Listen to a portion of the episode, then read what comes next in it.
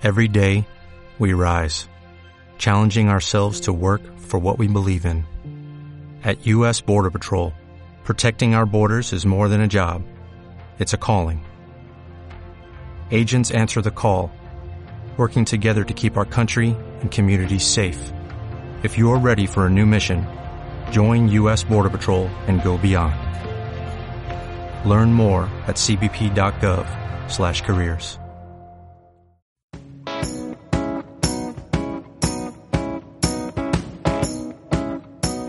Buenas, buenas, ¿cómo andan todos? Estamos en otra edición de Círculo Rojo, el podcast del Grupo Joven de la Fundación Libertad. Hoy como invitada especial la tenemos a nada más y a nada menos que Antonella Marti, ya todos la conocen. También vamos a estar hablando en, en- en el último bloque del grupo del tema de la reforma judicial. Pero quiero permitirme hablar un poquito de un tema que le está pasando a una empresa que está aquí radicada en Rosario. La empresa se llama Racini. Creo que es algo que le está pasando a otras empresas. Le pasó hace poco tiempo a Mercado Libre. Racini es una empresa que se dedica a la producción de materiales de construcción. Es un grupo que está compuesto por tres empresas, que tiene aproximadamente 100 trabajadores y que desde hace más de dos meses viene teniendo piquetes de parte del sindicato de camioneros. Hay 18 ex empleados eh, que, que- que están vinculados con estos piquetes que le hacen a la empresa. ¿Por qué? Porque en definitiva lo que hace el sindicato de camioneros es la misma operata que ha tratado de hacer con Mercado Libre, es decir, afiliar gente a su sindicato. No le interesan los trabajadores, le interesa tener más cuotas sindicales. La cuestión es de que eh, los, directivos de Racini y los empleados que siguen trabajando en Racini han recibido amenazas, no lo han dejado pasar a la empresa. Eh, para que nos demos una idea, eh, las fuerzas de seguridad le han administrado el piquete al sindicato de camioneros. O sea, es decir, acá tenemos al Estado colaborando con los agresores en vez de ayudando a los agredidos. Eh, se fue a hablar al, Ministerio de Trabajo, el Ministerio de Trabajo se declaró incompetente y luego encima le, lo- los quiere mandar a la empresa obligación conciliatoria con los ex empleados que cometieron delitos, que hicieron piquetes y que amenazaron, ¿no? ¿A qué me estoy refiriendo con todo esto? Eh, los sindicatos y sobre todo el sindicato de camioneros, que a nivel nacional eh, se sabe que está liderado por, por Hugo Moyano, son una mafia. Hugo Moyano es un mafioso. Es un mafioso que tendría que estar preso, pero desde hace años en Argentina, por siempre haber hecho lo que he querido eh, en el país, cortar rutas, cortar autopistas, cortar calles. ¿Saben lo que está pasando ahora con Racini, con la empresa Racini? Racini entró en liquidación. Racini está por cerrar. ¿eh? O sea, estamos eh, en una pandemia, en un contexto donde lo que más habría que ayudar es al sector privado, que es el que realmente genera puestos de trabajo, empresarios, emprendedores que ahora están dando la pelea ahí para no cerrar, para seguir pudiendo pagar los sueldos, y tenemos a esta manga de, por decirlo de una manera suave, a esta manga de hijos de puta, que van contra el sector privado, que son una mafia, que extorsionan y que amenazan, y que en definitiva están a punto de eh, cortar con la vida de la empresa y también de que muchos otros em- empleados, o sea, estamos hablando de 100 empleados, que pierdan su puesto de trabajo. Vamos a hacer una pequeña cortina y vamos a escuchar dos audios que tienen que ver con las amenazas del grupo Racini. Vamos a hacerle piquete en la casa del viejo, del pelado.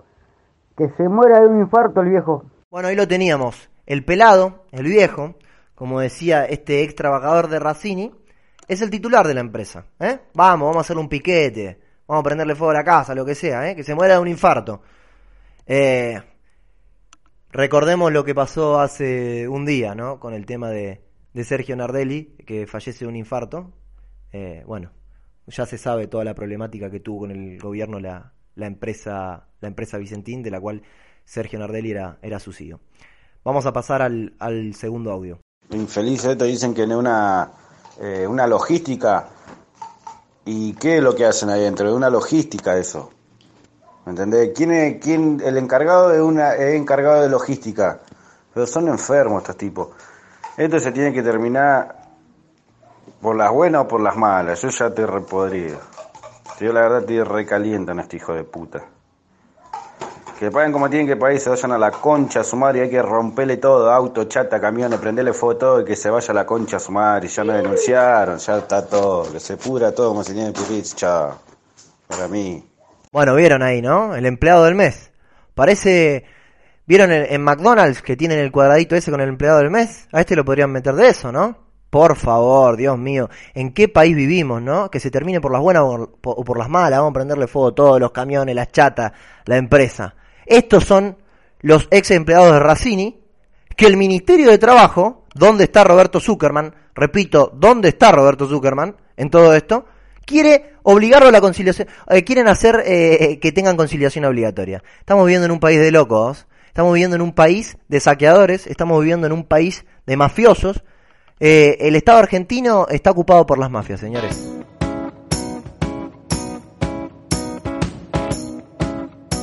Bueno, y ahora sí vamos a pasar con nuestra invitada especial, que muy conocida, Antonella Marti. Además, Antonella ha sido coordinadora de este grupo joven. Anto, ¿cómo estás? Hola Ignacio, ¿cómo andás? ¿Todo bien? Todo bien, todo bien. Eh, tengo entendido que estás en, en Argentina ahora, ¿no? Sí, sí, sí, sí. ahora estoy en Rosario. Eh, me voy a quedar acá aproximadamente un mes, más o menos, y después ya me vuelvo para, para Washington, para Estados Unidos. Bueno, bueno. Estoy aprovechando el frío. Está bien. Y contame un poquito, ¿cómo... A ver, eh, nosotros acá, el gobierno encabezado por Alberto Fernández decreta la cuarentena desde el, desde el 20 de marzo. En el transcurso pasaron eh, muchísimas cosas. Eh, ¿Cómo has visto hasta ahora el, el, desempeño que viene teniendo este gobierno? Bueno, efectivamente, como decías recién, Ignacio, van ya 150 días, un poco más si no me equivoco, y, la verdad es que uno viéndolo desde el momento en que se implementó esto eh, y la, la, naturaleza ¿no? de lo que vendría a ser esa idea de la, de la cuarentena, creo que todo se ha desvirtuado mucho y le ha quedado como anillo al dedo a, a nuestro presidente, ¿no? Alberto Fernández, y, sinceramente yo creo que el manejo de esta situación ha sido lamentable, eh, pero también es un poco lo que se esperaba, ¿no? De un gobierno de corte populista como el que representa Alberto Fernández en el peronismo argentino.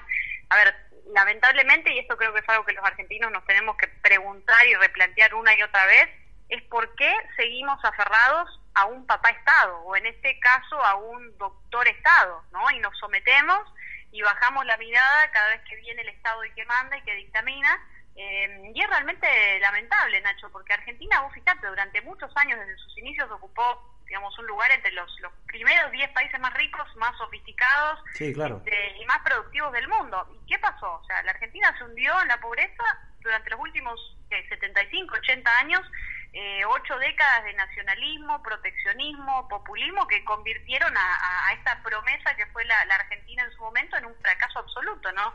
Eh, y yo siempre digo, es muy fácil salir de la pobreza, solamente hay que tener en cuenta cuáles son las buenas ideas y tomar buenas medidas. Anto, y, y así... dándole paso a la libertad, ¿no? Y recordando lo que la, esa conocida frase de Vargallosas que, que dice, ¿cuándo se jodió el, el, el, Perú? Para vos, ¿cuándo se jodió uh, la Argentina? Bueno, efectivamente, si uno mira los números, yo creo que a partir del surgimiento en la escena política del peronismo en la Argentina, ¿no? Década del 40, creo que es un momento clave para la historia, al menos económica, política, educativa y cultural y social de nuestro país. Pero claramente también hay que preguntarse las digamos, cuál es la raíz de que haya surgido un personaje como Juan Domingo Perón, digamos, porque el populismo no se inaugura directamente con eh, el peronismo, creo que tiene ciertos antecedentes históricos en la Argentina que, que, que, la han marcado y bueno, finalmente Juan Domingo Perón fue el, fruto, ¿no?, que dio toda esa, esa semilla populista eh, y que bueno, lamentablemente quedamos, quedamos arraigados en ese en ese sentido. Y, insisto, a ver, son muchos los problemas que tiene la Argentina. Yo siempre digo, uno de los problemas más grandes que tenemos y que es de hecho la base del peronismo, que es el sindicalismo populista que tenemos, es uno de los de los de los problemas más más duros y más complicados que tenemos como como argentinos, porque fíjate, o sea, son sindicalistas y, y vos les haces el análisis, digamos, de lo que representan, o sea, casi todos son hombres machistas, oligarcas, todos, digamos, bastante eh, viejos en edad, ¿no? Ocupan sí. esos puestos que son son eh, de varias décadas y terminan siendo dinastías hereditarias. Fíjate el caso de los de los Moyanos. Es que son, sí, Anto, perdón, permitime que te sume algo. Eh, para mí son mafias directamente. Son mafias, son mafias, son mafiosos y usan la violencia, ¿no? Y la coacción con con amenazas, con eh, violencia, con cortes de ruta, corte de acceso a fábricas. Yo creo que el sindicalismo es una gran traba para la convivencia pacífica en, la sociedad argentina, ¿no? Y bueno, es producto de, toda esta cultura peronista y populista que, seguimos teniendo en la Argentina, ¿no? Lamentablemente. Anto, y, hablando de esto, eh, cuando vos referías a que es fácil salir de la pobreza, imagino que obviamente estás haciendo referencia a, aplicar capitalismo, pero un capitalismo puro, ¿no? En la Argentina, no esta especie de empresarios que transan con el Estado para, para hacer negocios y hacerse ricos. Pero quiero decir, también me parece que se necesita, eh, para esto creo que hay que dar la batalla tanto en lo cultural como también en lo político. Vos en estos momentos, ¿estás viendo que la oposición eh, para el año que viene, que va a haber elecciones, pueda hacer unas buenas elecciones para ganar cierto terreno y para defender la República? ¿O la ves muy dispersa? ¿O la ves que están más eh, eh, metida en intereses políticos que los intereses de la República? Mira, yo creo que, a ver, cuando hablamos en términos de oposición y lo que ha sido esa oposición hasta el momento en la Argentina, yo sí la veo muy dispersa. Creo que, que la verdad, incluso si uno mira el escenario, la arena política en Argentina, no hay, digamos, un líder, una persona fuerte, puntual que le haga frente a el caudillismo de, Alberto Fernández y Pilov y todos estos personajes, ¿no? Este, y creo que eso es algo que hace falta. Yo, insisto, yo tengo, digamos, eh, esa esperanza en que en que en algún momento volvamos a tener, ¿no? Esa, esa Argentina que iba por el sendero liberal como lo fue en sus principios, la Argentina de Alberdi en 1853, con esa magnífica constitución que, eh, que nos dio Juan Bautista Alberdi, inspirada, ¿no? Precisamente en la constitución norteamericana. Y creo que uno de los pilares, Ignacio, también es ese, la institucionalidad de un país. Sí necesitamos capitalismo, necesitamos economía de libre mercado, libertades individuales, políticas, económicas, y también necesitamos los ejes institucionales. Exacto, una institucionalidad que respete la propiedad privada y que te dé seguridad jurídica, porque digamos, no son los pilares para que un país pueda progresar. Bueno, de hecho, justamente hablando de seguridad jurídica y, propiedad privada y toda esa cuestión, tenemos el, el caso del intento de intervención y expropiación de Vicentín, que dicho sea de paso, eh, ayer... Eh, si no me estoy confundiendo, falleció el, el CEO de Vicentín, Sergio Nardelli. Yo no me quiero imaginar el estrés que debía tener eh, Sergio por toda esta cuestión, ¿no? Porque bueno, fue, fue bastante fuerte todo lo que se vivió con este tema. Sí, por supuesto, y, más, mucho más en este contexto que estamos viviendo ahora los, los argentinos en esta cuarentena cuadriplicada, ¿no? Que ya venimos de una, una, una situación bastante caótica, ¿no? Como te decía, a ver, más allá de todo este caos que los argentinos eh, venimos arrastrando no con el sindicalismo, el nacionalismo, el populismo, eh, yo creo que este virus le, terminó de poner la frutilla al postre no para, para la Argentina. El presidente ahora diciendo, acabando de anunciar que la cuarentena no existe, pero por otro lado dice que la va a extender. Digamos, hay muchas incongruencias ¿no? de parte de estos personajes, incluyendo a los que gestionan en la ciudad de Buenos Aires, la, provincia de Buenos Aires, y a nivel nacional, por supuesto, es, es desastroso, ¿no? 150 días de esta eh, locura que no ha servido para nada porque las muertes siguen, la gente se contagia igual. Entonces, eh, por cerrar la economía, por encerrar a la gente en la casa, a ver, el virus no va a desaparecer. Sea, la cuarentena como, como idea, como política o medida de política pública inicialmente era para que no colapsara ese sistema de sanidad como hicieron muchos países a lo largo del mundo, no para que se enamoraran los políticos de la idea de la cuarentena, digamos, y la, extiendan indefinidamente y no dejen a la gente salir a trabajar. La gente está muriendo de hambre, esa es la realidad. Claro, claro. Anto, vos sabés que justo antes de, arrancar eh, eh, el, programa estaba hablando un poco con Juanma y hablábamos del tema de Venezuela, que creo que, que vos de eso sabés muchísimo. A ver, Juanma, Juanma te quería hacer una pregunta de eso. Ya te estamos pasando de país, pero te quería hacer una pregunta sobre Venezuela. ¿Cómo andás, Anto? ¿Qué tal? ¿Cómo estás, eh, Juanma? Déjame, déjame engancharme con lo que acabas de decir. Recién mencionaste que el virus puso la frutilla del postre en Argentina. Te quisiera preguntar si, bueno, este virus va a poner la frutilla del postre, como dijiste, en Venezuela y va a acelerar la eventual caída del régimen chavista o va a servir para que este se, se aferre al poder. Bueno, sobre la situación de Venezuela y, tal vez uno lo piensa comparándolo con, con la situación actual en, nuestro país, en la Argentina, yo creo que tiene varias diferencias eh, si bien siempre hay que tener en cuenta que, a ver, en su momento los venezolanos decían nosotros no vamos a hacer Cuba y bueno, terminaron siendo peor incluso, ¿no? Que, que, Cuba y terminaron en manos de este, de este régimen castrista que lleva más de 60 años en el poder en la isla.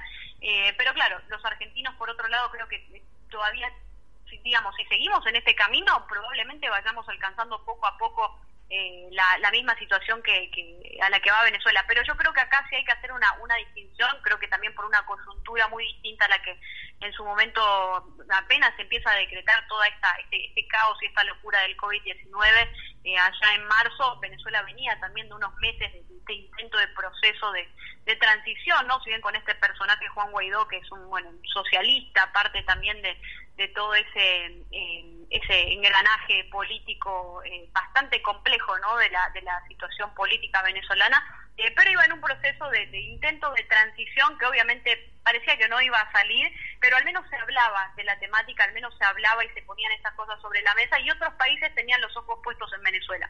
Ahora obviamente con toda esta situación y la coyuntura del COVID-19, cada país puso los ojos en, en, el país de, uno mismo, ¿no? Sí, claro. que manejar esta esta situación eh, y claramente se han dejado de hablar de, de, otros temas, ¿no? Yo creo que sí, por supuesto, el, el, el virus eh, y toda esta coyuntura le sirve mucho a estos gobiernos populistas, como también le ha servido o sea, todo este manejo a, a, a, todo este engranaje que forma parte de ese socialismo del siglo XXI. Eh, o ese foro de Sao Paulo, o si queremos traerlo más al día, ese grupo de Puebla, ¿no? encabezado por estos personajes como Alberto Fernández, López Obrador en México, eh, y viendo cómo ellos van a replantearse esta situación populista para a lo largo de la región. Sí, es ¿no? como el foro de Sao Paulo renovado, ¿no? Totalmente, totalmente. Vos fíjate que ellos siempre buscan una manera de camuflarse eh, y de maquillarse para eh, para que no se los siga tildando de los errores que cometieron en sus anteriores trajes, ¿no? Entonces siempre buscan una manera en ese sentido de, de, de, camuflarse, pero son prácticamente lo mismo, es la misma estructura y la misma gente. Anto, te tengo uh, un juego para proponerte, eh, muy, muy sencillo. Yo te voy a decir, son cinco o seis nombres de, de políticos eh, y vos me tenés que decir decirme la primera palabra que se te viene a la cabeza. ¿Te parece? Dale, a ver. A ver, Cristina Fernández de Kirchner. Uf, corrupción, plena y absoluta corrupción. Alberto Fernández. Un caudillo populista que le sigue el juego a, a, este, a este populismo que tenemos en la Argentina, ¿no? Lamentable, una persona nefasta.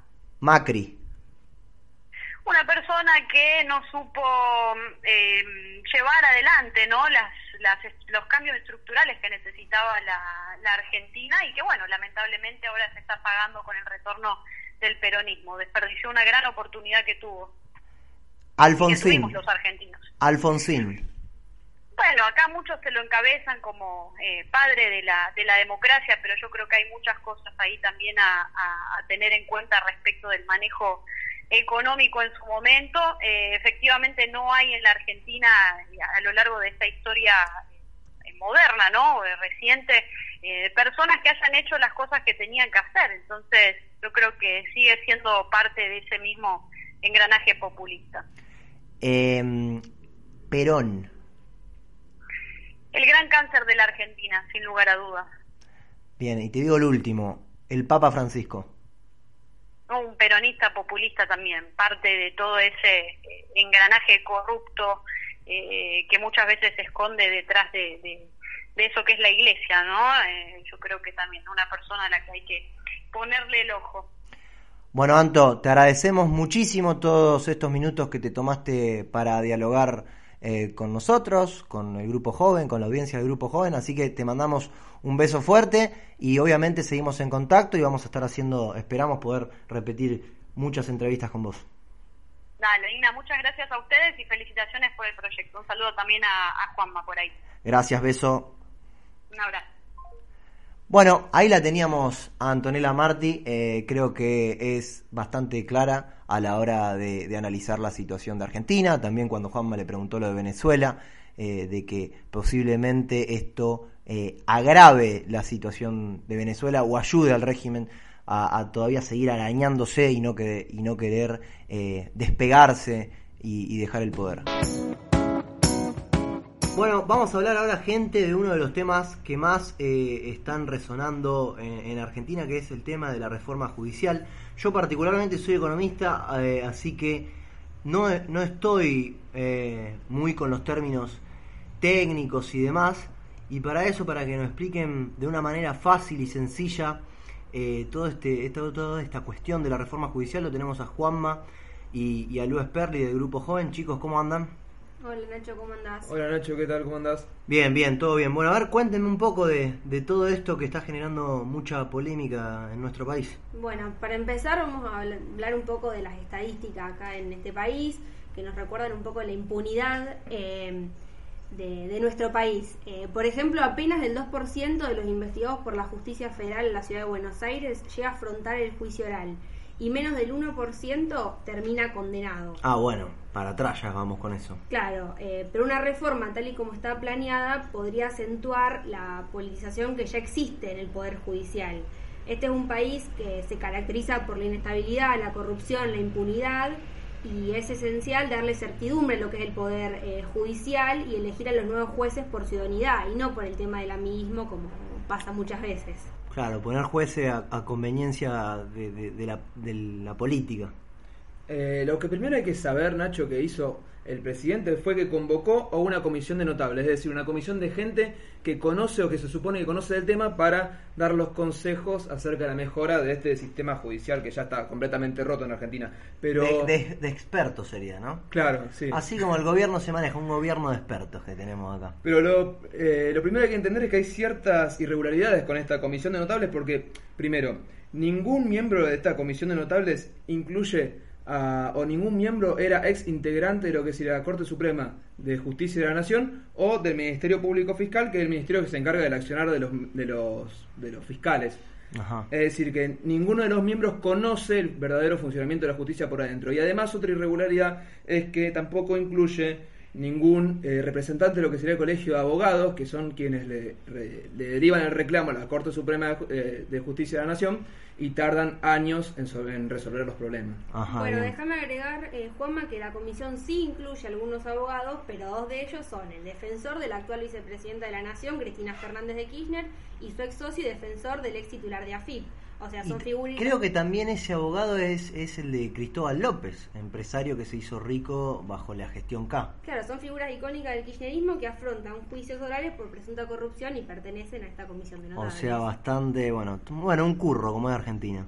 Otra de las cosas que hay que entender con la reforma judicial es que ampliar el número de magistrados de la Corte Suprema de la Justicia de la Nación no va a, a dinamizar el funcionamiento de la justicia. Es más, ya se, ya se intentó hacer desde 1960, se ha modificado el número varias veces, ha pasado de 5 a 7, luego ha vuelto a 5, luego a 9, luego ha vuelto a 3 y ahora se encuentra en 5. Y el problema de la justicia no se ha resuelto, es decir, la ampliación de jueces de la Corte Suprema de Justicia de la Nación no resuelve el dinamismo que necesitaría la justicia. Sí, en, a ver, en definitiva lo que, lo que estaría bueno es que los jueces que están, que debe haber muchos jueces honestos, pero que eh, justamente eh, todos cumplan bien eh, los deberes de sus funciones y, y que no vayan para el lado de- del, del color político de turno. Esto quiere decir de que de verdad el, Poder Judicial sea independiente y de que tenga que ir en cana quien tenga que ir en cana. Si tiene que ir en cana Cristina, que vaya en cana Cristina. Si tiene que ir en cana Macri, que vaya en cana Macri, pero que la justicia de verdad vaya actuando de esa forma. Bueno, otras dos cuestiones que propone esta reforma es, en primer lugar, la creación de ju- más juzgados federales. Cuando en Argentina quienes llevan a cabo las investigaciones son los fiscales. Entonces, si la idea es dinamizar la justicia, no, se- no tiene sentido agregar eh, más jueces, sino que se tendrían que agregar más fiscales. Ok. Y en segundo lugar, que eh, la reforma llevaría a contar con 46 jueces federales penales en lo que sería la ciudad de Buenos Aires. Ah, bien. Entonces- 46 en la ciudad de Buenos Aires. Claro, o sea, sería un juez por cada 65 mil porteños, en relación a un magistrado por cada 207 mil ciudadanos del resto del país. Claro, en promedio, o sea, en promedio habría, en el resto del país, habría un juez cada 207 7.000 mil ciudadanos. personas. Claro, Bien. lo que acentúa esta disparidad que hay entre Cava y el interior. Otra cosa, Nacho, y déjame engancharme con lo que mencionaste vos antes, es que eh, esta, esta reforma designa que en el periodo que tarden los nuevos jueces titulares en ser designados por concurso, los jueces que son eh, por así decirlo, temporales que quedan a cargo de los juzgados, son designados por el Consejo de la Magistratura. El Consejo de la Magistratura, recordemos que está ciertamente inclinado hacia ciertas posiciones políticas y déjame mencionarte un par de, miembros de este Consejo de la Magistratura. Es, por ejemplo, Recalde, el expresidente de Aerolíneas Argentinas. O sea, poco tiene que ver con la justicia. Me acuerdo mucho de Recalde. Poco tiene que ver con la justicia. Le mandamos un saludo a Recalde, eh, que le fue muy bien en la gestión con Aerolíneas Argentinas, haciéndola perder más de 6 mil o 7 mil millones de dólares. Muy bien, Recalde, te mandamos un aplauso. Bravo.